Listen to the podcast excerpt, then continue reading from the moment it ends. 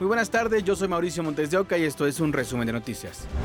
Siguen matando a policías en Zacatecas. Esta mañana asesinaron a una oficial cuando salía de su domicilio a trabajar en el municipio de Guadalupe. Es el tercer policía asesinado en la semana. Ayer mataron a un comandante en Fresnillo y el lunes a otra policía de seguridad vial afuera de una escuela en Calera. En lo que va de enero han asesinado a cinco, cinco policías en Zacatecas. Y anoche en la colonia centro de Zacatecas mataron a cuatro personas dentro de su domicilio. Los primeros reportes señalan un presunto ajuste de cuentas. Con este multihomicidio contabilizan 112 homicidios dolosos en esa entidad en apenas 24 días, de acuerdo con el secretario ejecutivo del Sistema Nacional de Seguridad Pública. El juez en materia de amparo y juicios federales en el Estado de México concedió la suspensión definitiva a Ovidio Guzmán para que no sea extraditado a Estados Unidos, por lo menos antes de que se dicte sentencia definitiva en el juicio de amparo. Esto no significa que la Cancillería y el gobierno de Estados Unidos sigan tramitando el proceso de extradición. El narcotraficante Ovidio Guzmán López busca por todos los frentes evitar su extradición a Estados Unidos. Este miércoles el juez quinto de distrito en materia de amparo y juicios federales en el Estado de México otorgó la suspensión definitiva para que el hijo de Joaquín El Chapo Guzmán no pueda ser enviado a la Unión Americana. Este juicio es válido mientras se resuelve por completo el juicio de amparo 63 diagonal 2023 que tramitó la defensa de Ovidio. Cabe aclarar que esta decisión no le otorga la libertad automática al narcotraficante conocido como el ratón, ya que el juez estableció que debe quedar a disposición de este órgano jurisdiccional de amparo en el lugar en que se encuentra recluido. Actualmente Ovidio, uno de los líderes de la facción de los Chapitos del cártel de Sinaloa, se encuentra preso en Almoloya de Juárez en el Estado de México. De acuerdo con las notificaciones de las autoridades, la petición de detención con fines de extradición por parte del Departamento de Justicia de los Estados Unidos se hizo el 25 de septiembre de 2019. El ratón es requerido por una corte de distrito de Columbia por conspiración para distribuir cocaína, metanfetamina y marihuana. El 5 de marzo es la fecha límite para que Estados Unidos solicite de manera formal al gobierno de México la extradición de Ovidio Guzmán, según el Departamento de Seguridad de Estados Unidos, tanto Ovidio como su hermano Joaquín controlan lo que llaman Organización Criminal Transnacional Guzmán López. Desde el 6 de julio de 2017, el Departamento de Justicia de Estados Unidos hizo pública la investigación contra Ovidio Guzmán y su hermano. Según la dependencia estadounidense, estos criminales supervisan 11 laboratorios de metanfetamina en Sinaloa, en donde se producen entre 1.000 y 2.200 kilogramos de esa droga al mes, la cual se exporta a Estados Unidos y Canadá. Para ADN 40, Fuerza Informativa Azteca.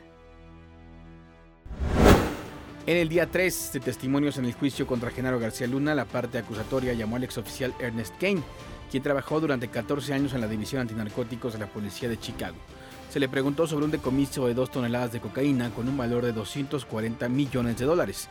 También reanudó su testimonio Tirso Martínez, alias el futbolista, quien habló sobre el tráfico de droga a bordo de trenes que partían desde México. Confirmó que él diseñaba estrategias y rutas para el trasiego de drogas y explicó cómo escondían los narcóticos en compartimentos sellados con el plastiacero. Fue vinculado a proceso Jaime Luis alias el Pozolero, presunto responsable de una fosa clandestina localizada en Tenango del Valle, en Estado de México. Es acusado por delitos contra la salud en su modalidad de narcomenudeo por el secuestro de una mujer ocurrido en agosto de 2022. En ambos casos, la jueza decretó como plazo un mes para el cierre de las investigaciones y señaló que el pozolero permanecerá en el penal estatal de Chalco. Pidiendo que se esclarezca el feminicidio de Jazmín Arriaga Becerril ocurrido en octubre, familiares y amigos bloquearon la carretera Naucalpan-Ecatepec. Familiares y amigos de Yasmín Arriaga Becerril cerraron la circulación sobre la autopista Naucalpan-Ecatepec piden se esclarezca el feminicidio de la mujer de 33 años ocurrido el 3 de octubre del 2022. Yasmín fue localizada sin vida en la colonia La Laguna, en Tlalnepantla. El presunto responsable, aseguraron, es su expareja de quien nada se sabe desde el día del asesinato. No le han dado seguimiento. Ya va para tres meses. Fue asesinada por... Fue feminicidio por su expareja la, le rompe un brazo, la asfixia y le roba las cosas.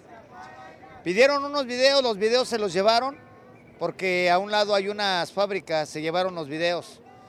se llevaron pruebas contundentes para que aprendieran a, este, a su expareja que es Brandon Jair F.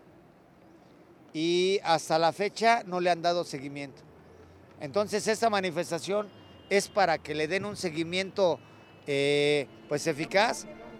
Dijeron han sido amenazados por la familia del presunto feminicida. La familia de, este Yair va y amenaza a la mamá de, de Yasmín con pistola en mano. Dijeron esta que iban a dar seguridad para que nos iban a resguardar durante determinado tiempo no se ha recibido nada, absolutamente nada. Personal de la Fiscalía del Estado de México inició una mesa de diálogo con el papá de la víctima. Le mostraron los avances de la investigación. Solo así los manifestantes abrieron la circulación sobre la autopista con dirección Naucalpan. Daniel de Rosas, Fuerza Informativa Azteca.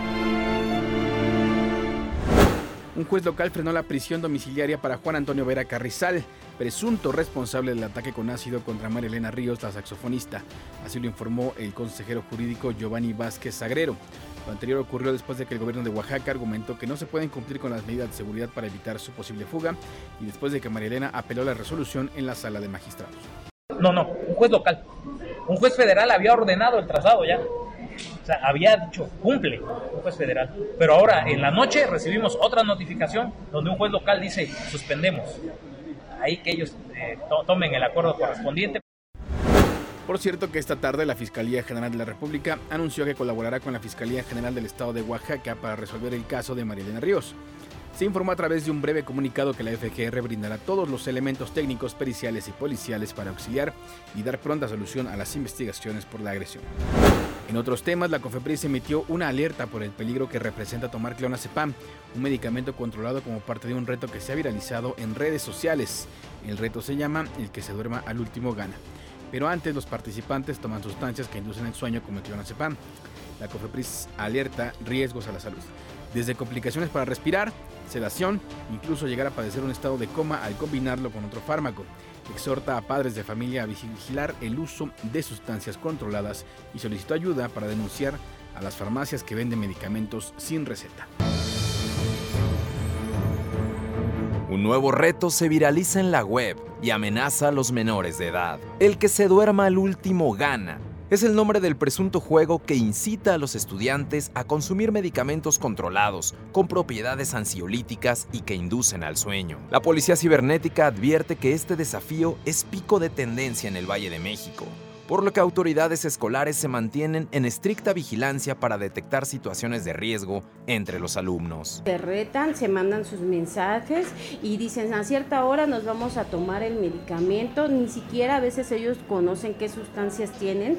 Entramos a las aulas de la secundaria técnica Agustín Caballero. Sonia y Marvin, de tercer año, saben que estos retos solo comprometen la salud de los participantes. Ya que son cosas que pues no se deberían de hacer, pues ya que dañan tu integridad física, ¿no? En el área de trabajo social, Rosalba identifica las causas que motivan a los estudiantes a sortear este tipo de pasatiempos. Por la cuestión de tiempos de trabajo de los padres, pues no se dan cuenta de esas acciones que hacen los niños, ¿no? Desafortunadamente están muy, enfocados los padres de familia a su trabajo, a sus horarios. En 2022, la unidad cibernética identificó 500 incidentes relacionados con desafíos publicados en Internet entre ellos el consumo de medicamentos entre menores de edad sin la supervisión de los padres. Si no les afecta tanto el medicamento, nada más queda ahí, pero a veces han tenido que tener lavados de estómago. Configurar sistemas de control parental, descargar antivirus y resguardar los datos personales son algunas recomendaciones para proteger a niños y adolescentes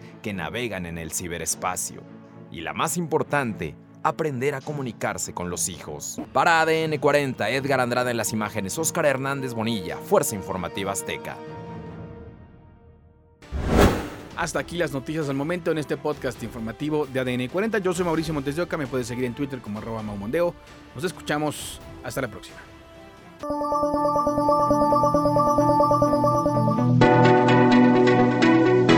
Podcast es presentado por VAS, la super app que te ofrece muchas y nuevas formas de pagar todo lo que quieras con tu celular.